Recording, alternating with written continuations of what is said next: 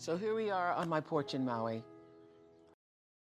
Thank you for being here in our happy place. Oh, thank you Thank for you for joining me. me for this. I read this book. Something happened inside me. I, I thought, wow, what a wonder.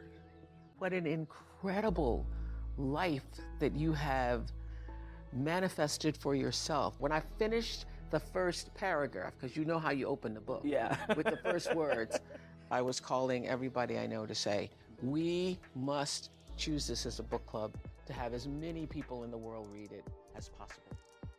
Finding Me. Ce sont les mémoires de Viola Davis qui ont été publiées, je pense, ce 26 avril 2022. Disponibles sous différents formats et ce qui est vraiment très cool, c'est que quand vous écoutez le livre audio, c'est Viola Davis qui raconte sa propre histoire avec sa voix. Et dans ce livre, vous allez découvrir une petite fille qui s'appelait Viola, qui a passé toute sa vie à courir, à fuir son passé, jusqu'à ce qu'elle prenne une très grande décision qui a complètement changé sa vie, mais aussi qui l'a forcée à arrêter de fuir pour toujours. Comment elle a quitté sa vie de pauvreté à Central Falls jusqu'à grimper à New York City, même bien au-delà, surtout avec toutes les nominations, toute la vie folle, carrière professionnelle qu'elle a eue, et ce chemin qu'elle a pris qui lui a permis de découvrir son but, de juste trouver sa voie et devenir cette personne qu'elle est aujourd'hui dans un monde qui semblait ne pas du tout la voir. Les questions d'Oprah, elles étaient très spécifiques et tellement ciblées que ça nous a permis d'avoir un aperçu de ses mémoires, d'avoir envie d'aller creuser, de lire de quoi il s'agit, mais surtout de retenir l'essentiel. Parfois, il faut prendre des décisions dans la vie où on sait que ça nous mènera peut-être nulle part, mais essayer, c'est vraiment l'essentiel. Alors, quatre choses que je vais retenir de cette interview et que je vais te partager tout de suite. La première chose, c'est que peu importe le niveau qu'on atteint dans sa vie, dans sa carrière professionnelle, c'est très important de s'arrêter un moment, de se réapproprier le moment et se connecter à son histoire. C'est ce qui s'est passé pour Viola Davis, qui a vécu une ascension fulgurante dans sa carrière. Elle a un nombre incalculable de nominations, voire même les plus prestigieuses, les Golden Globes, les Emmy, les Oscars, de la meilleure actrice, du premier ou du second rôle, en tout cas, elle a tout ça. Et dans tout ce chemin, elle s'est tout de même sentie perdue.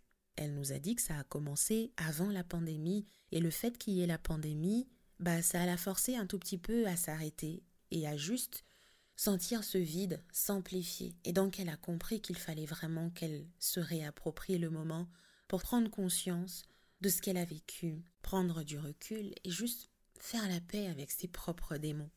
Réaliser que pendant toute sa vie, elle a toujours été la Viola qui continuait à courir, à fuir ses détracteurs, les personnes qui lui projetaient euh, une haine gratuite ou leur propre peur à cause de sa couleur de peau, son apparence, ou le fait qu'elle soit tout simplement différente, qu'elle vient d'un milieu différent, cette discrimination raciale, colorisme, plein de choses qu'elle a eu à vivre sa carrière. En fait, c'est la même chose pour nous autres.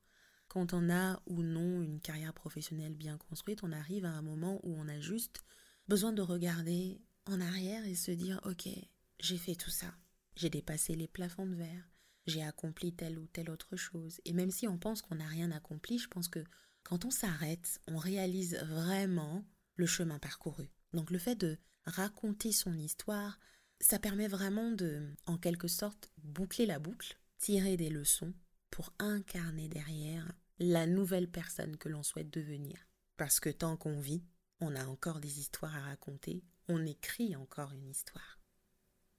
La deuxième chose à retenir, c'est que dans la vie, on vit des événements qui vont se transformer en des programmes intégrés par notre subconscient. Et il vaut mieux ne pas les minimiser. Dans un premier temps, on s'en rend pas compte. Je pense que quand on vit les faits, c'est jamais conscient, quoi. On s'en rend pas compte, mais au fur et à mesure, parce qu'on les a vécus, on commence à poser des actions, des actes, des décisions, prendre des décisions qui, euh, derrière, sont conditionnées par ces programmes que l'on crée dans notre subconscient. Un exemple ce qu'elle a donné, être née dans une pauvreté qui n'a pas de nom. Vivre dans un appartement qui manquait des fois d'eau, d'électricité, de chauffage en plein hiver, ne pas avoir la possibilité d'aller à l'école parce qu'elle ne pouvait pas se laver. Jusqu'à ses 14 ans, elle avait euh, ce problème de retention urinaire, donc elle ne pouvait pas retenir son pipi. Elle pissait carrément sur ses habits. Et donc elle avait une odeur insupportable des fois quand elle arrivait à l'école. Vivre dans une famille dans laquelle règne la violence, en fait, hein, de la part des parents, même quand on les aime profondément. C'est quelque chose qui laisse en nous des séquelles, hein, comme pour se demander est-ce qu'ils nous aiment vraiment ou en fait, même si au fond on le sait, on les voit d'une autre manière.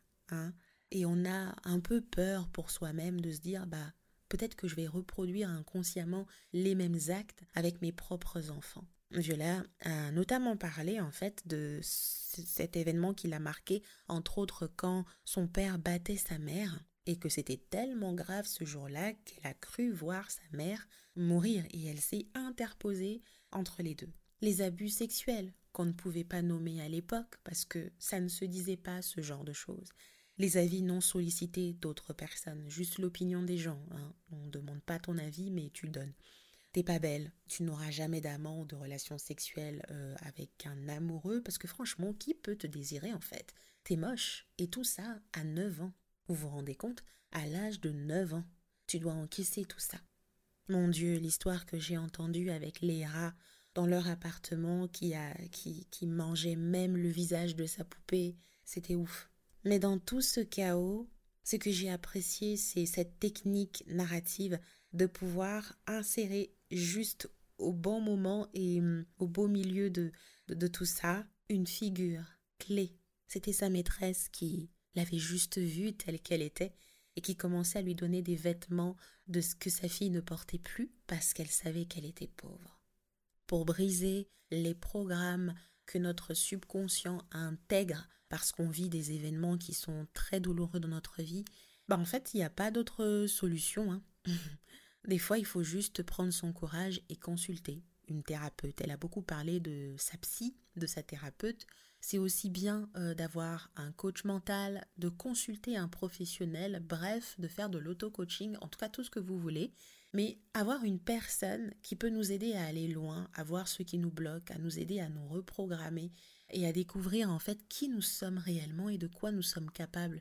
C'est quand même du luxe et c'est super intéressant de voir qu'une femme comme elle bah, consulte, prend soin d'elle et veut juste être heureuse, mais se libérer en fait justement de ces blessures, de, de ce chagrin, de, de cette étiquette qu'elle a portée toute sa vie. J'en parle vraiment parce que c'est cette nouvelle approche que j'aimerais apporter dans la nouvelle école du storytelling. C'est que il est vrai qu'avant de raconter son histoire, il va falloir identifier les blocages qui font que jusqu'à aujourd'hui, on n'arrive pas à y aller. Et souvent, ce sont des programmes que notre subconscient a intégrés sous différentes formes. Ça peut être des pensées limitantes, ça peut être des schémas qui sont assez répétitifs. Et ça, il va falloir se libérer, guérir un tout petit peu de ces blessures, un peu comme euh, on part du kairos, hein, pour les personnes qui, savent de quoi il s'agit, et hum, renaître, voilà, renaître et activer son pouvoir. Comment on sait qu'on commence à guérir en fait? J'ai beaucoup aimé le passage où elle a dit On sait que l'on commence à guérir de ses blessures, hein, surtout lorsque ça concerne ses parents, quand on reconnaît que nos parents ont vraiment fait le mieux qu'ils ont pu. Parce qu'ils avaient eux-mêmes leurs propres démons, avoir vécu dans une autre époque où le champ des possibles qui s'offre aujourd'hui n'était absolument pas expérimentable, et donc ils agissaient comme ça en fait. Et c'est là où je me dis que Viola Davis n'était pas obligée de nous raconter ce genre de détails. Genre, je faisais pipi jusqu'à 14 ans. Euh, c'est des trucs. Franchement, c'est gênant en fait d'en parler quand tu sais que bah j'ai pas très envie que les gens me voient de cette manière-là, mais c'est ça la vulnérabilité, c'est de prendre des risques. Et c'est quelque part se réapproprier ces histoires que l'on se raconte, qu'on pense être gênant, mais il n'y a pas de secret. Accepter que ce sont des choses qui sont réellement passées dans sa vie et juste les regarder en face, dire au revoir, en parler ça libère la voix, ça libère son pouvoir. La troisième chose essentielle à retenir, c'est prendre son courage. J'ai beaucoup apprécié les citations respectives de Maya Angelou et de Anne Lamotte. Sans courage, on ne peut faire preuve d'aucune vertu. Maya Angelou. Ou encore, le courage, c'est la peur qui a fait ses prières. Ça veut dire que la peur ne pourra pas réellement disparaître, mais on se doit d'essayer. Le courage est le remède ultime. Ce que j'ai vraiment apprécié dans cette partie, c'est que Viola Davis nous a expliqué que dans la vie, il n'y a vraiment pas des fois quatre chemins. Il n'y en a que deux. Soit tu touches le fond et tu décides d'y rester, soit tu décides en fait de te relever et juste d'essayer. C'est ce qui s'est passé quand elle a fait la rencontre du théâtre à ses 9 ans, quand elle a rencontré les gens, la scène, cette vibration, cette, euh, ce standing ovation, elle, elle était sûre que c'était fait pour elle parce que ça lui permettait de s'exprimer dans ses différents rôles de manière très authentique puisque les rôles qu'on lui donnait c'était sa vie. En gros, c'est ce qui se passait réellement dans sa vie. Une fille qui court et qui, qui veut échapper à son père qui la bat. En fait, c'était vraiment sa vie. Et elle pouvait juste s'exprimer telle qu'elle était. Chose qu'elle pouvait pas faire dans la vraie vie parce que, bon, c'est pas possible de le faire ou alors on va vous regarder d'une certaine manière. Bon, c'était juste difficile pour ne pas avoir des critiques ou c'était trop bizarre. Mais sur la scène et dans un rôle, dans un personnage, c'était plus simple. Et quelque part, c'était sa manière de guérir ou encore d'ouvrir les portes de la rédemption. Elle savait que c'était fait pour elle, mais elle n'avait pas d'argent pour aller beaucoup plus loin. Donc ce qui s'est passé, c'est qu'elle a enchaîné des jobs alimentaires, et ce qui a causé une vraie dépression dans sa vie jusqu'à ce que sa sœur lui rappelle en disant Mais pourquoi tu n'étudies pas le théâtre? Le théâtre, c'est réellement toi. Je sais que toi qui m'écoutes, t'essaies de voir un tout petit peu, ouais, parce que c'est souvent des histoires que l'on vit. Faute de moyens, on ne peut pas poursuivre nos rêves, on ne peut pas faire les études que l'on souhaite, on ne peut pas prendre la formation que l'on souhaite, on ne peut pas vivre dans la ville, acheter la maison dont on rêve, on ne peut pas, on ne peut pas, on ne peut pas. Et arrive à un moment, on enchaîne en fait, on prend des chemins qu'on ne désire absolument pas. On se lève tous les matins pour aller dans un job qui nous fait absolument pas vibrer, mais on sait que on a des factures à payer parce qu'on ne veut pas finir comme nos parents qui ont été peut-être pauvres ou d'un statut modeste. Et c'est à ce moment-là qu'on se dit, je veux absolument pas finir comme eux, donc je dois bosser pour gagner ma vie, je dois gagner ma croûte, sauf que je ne m'épanouis absolument pas dans mon travail, je ne m'épanouis absolument pas dans ce que je fais aujourd'hui. C'est temporaire, mais en même temps, je continue, je continue et je croule sous la dépression. Sa sœur apparaît ici comme un guide, vous savez, dans la quête du héros. Elle apparaît comme un guide qui lui rappelle en disant Mais en fait, pourquoi tu te prends la tête? Et c'est vrai que tu n'as aucune garantie de réussir, mais tu te dois d'essayer. Et c'était ça la décision qui a absolument changé. Elle se rappelle avoir assisté à, une, grande conférence avec son coach en fait en théâtre qui lui expliquait les ficelles du métier et au fur et à mesure qu'elle expliquait le métier, il y avait des mains qui baissaient comme pour dire bah non, ça m'intéresse plus finalement de faire du théâtre et elle est restée jusqu'au bout pour dire oui, c'est ce que je veux en fait. Je veux faire du théâtre. Le courage nous met face à nous-mêmes. Est-ce que je continue sur cette voie quitte à m'éteindre complètement? Ou est-ce que je décide de me relever? Et de faire les choses pour moi. Ne serait-ce que d'essayer parce que je n'ai aucune garantie de réussir, mais de se donner le droit de s'autoriser à essayer. C'est fou parce que j'arrivais à me projeter dans les différents films avec les rôles épiques qu'elle a eu à incarner, quoi, comme dans Fancies ou encore dans How to Get Away with a Murder à la Liz Keating. Vous vous rappelez cette scène où l'avocate euh, indomptable avait appris que son mari la trompait et que en fait il y avait juste une confirmation que son mari l'avait trompée avec une toute jeune qui est tombée enceinte de lui et puis finalement il l'a tuée. En fait, il elle est juste rentrée chez elle. Elle a enlevé sa perruque, elle s'est démaquillée, elle était devant le miroir. Je me rappellerai toujours cette scène parce qu'elle m'avait totalement marquée et je ne m'y attendais pas. C'est une manière pour Viola Davis de jouer tellement la vraie vie parce que ça lui permet de s'exprimer et juste d'aider les autres à être face à elle-même. Ok? Les autres femmes qui vivent ces difficultés à se dire ok je touche le fond, est-ce que je continue dans ce sens-là ou est-ce que je décide de me relever? Mais en attendant, je vais aller dormir, you know? Je vais dormir. J'ai une petite pensée pour euh, l'épisode euh, qu'on a enregistré avec Pauline Sarda. Euh, vous allez découvrir en fait son histoire. Hein. Euh, qui parlait de la responsabilité qui est l'une des valeurs la plus prononcée, la plus vivante de sa marque d'entreprise. Et j'ai vraiment hâte de vous présenter tout ça parce que ça me rappelle ce côté où, en fait, tu as des rêves, c'est très bien, mais peut-être qu'il faudrait que tu te mettes au boulot pour les réaliser ou encore que tu prennes ton courage simplement pour atteindre tes objectifs. J'ai hâte que vous puissiez découvrir également ces confidences. Et pour finir, la quatrième chose à retenir, qui est la plus essentielle pour moi, c'est le pouvoir des histoires et des intentions dans lesquelles on les pose. Il y a des histoires qu'on se raconte à soi-même et des histoires qu'on décide de raconter au public. Et très souvent, quand on a l'impression qu'on se sent inconfortable, qu'on n'arrive pas à ressortir toute la magie et toute la puissance de notre histoire quand on fait du storytelling, c'est parce que les deux sont en désaccord ou ne sont pas alignés. Un exemple tout bête hein, que moi personnellement j'ai souvent ressenti, quand tu sais que tu es l'experte dans cette thématique, mais quand les gens te sollicitent, tu te poses encore la question de savoir bah pourquoi toi? Tu dis aux gens, tu affiches sur ta bio Instagram que tu es l'experte en quand on vient te solliciter, tu te poses encore la question de savoir Ouais, mais genre, moi? C'est un désalignement entre ce que tu te dis à toi-même et ce que tu dis aux gens. Pendant très longtemps, Viola Davis s'est raconté Je ne suis pas belle, je ne pourrai jamais rencontrer une personne qui va m'aimer en fait, qui va juste m'aimer pour ce que je suis. Je veux qu'on m'aime, je veux qu'on m'aime. Mais c'est impossible parce que je suis laide et qu'en plus de ça, bah en fait, euh, j'ai rien à offrir, je suis personne qui peut vraiment s'intéresser à moi, d'où les, relations toxiques, les relations foireuses que tu n'arrêtes pas d'enchaîner. Et hum, quand elle en a parlé à un ami, du coup, qui lui a juste dit, tu sais quoi, tu vas prier et tu vas demander à Dieu de rencontrer l'homme de tes rêves. Et donne des détails très spécifiques, demande-lui tout ça, et ça va t'arriver. Genre je peux demander ça à Dieu, t'es sûr? Pourquoi je n'ai autant de détails? Mais dis tout, dis même son apparence physique, la couleur de ses cheveux, dis tout ce que tu veux. Mais fais attention à ce que tu lui dis parce qu'il va te donner exactement ce que tu désires. C'est ce qu'on appelle de la manifestation pour les personnes qui ne sont pas religieuses.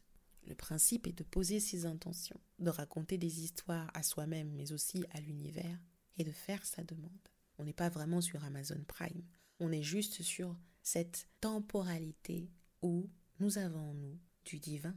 Et ça vient prouver en fait que les histoires qu'on se raconte conditionnent notre présent. Je ne peux pas, je ne suis pas belle, j'y arriverai jamais. Bah, la preuve, elle était toujours célibataire.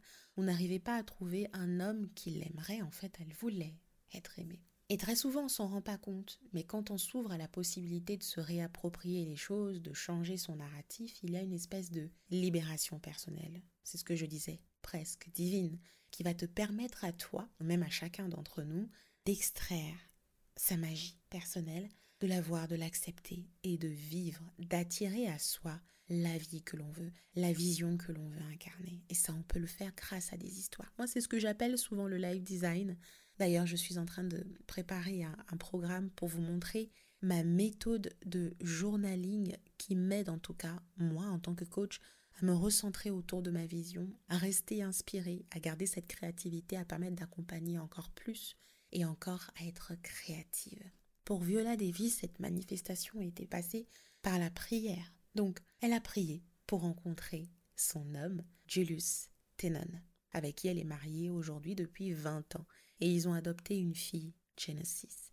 En fait, elle a juste parlé à Oprah qui était très attentive à cette histoire d'amour qui s'est passée je me suis agénuée et j'ai juste prié en toute sincérité en disant je veux un athlète, je veux une personne euh, qui a déjà des enfants comme ça il va pas m'emmerder avec ses histoires de maternité. Je veux une personne qui sait ce qu'elle veut, mais par-dessus tout qui m'aime. Et si vous me donnez ça, mon Dieu, j'irai tous les jours ou toutes les fois à l'église, je prends mon engagement. Je pense que elle était sincère sur ses intentions et c'est ce qui est arrivé trois semaines après. Elle a rencontré Julius aujourd'hui, qui est son mari depuis 20 ans.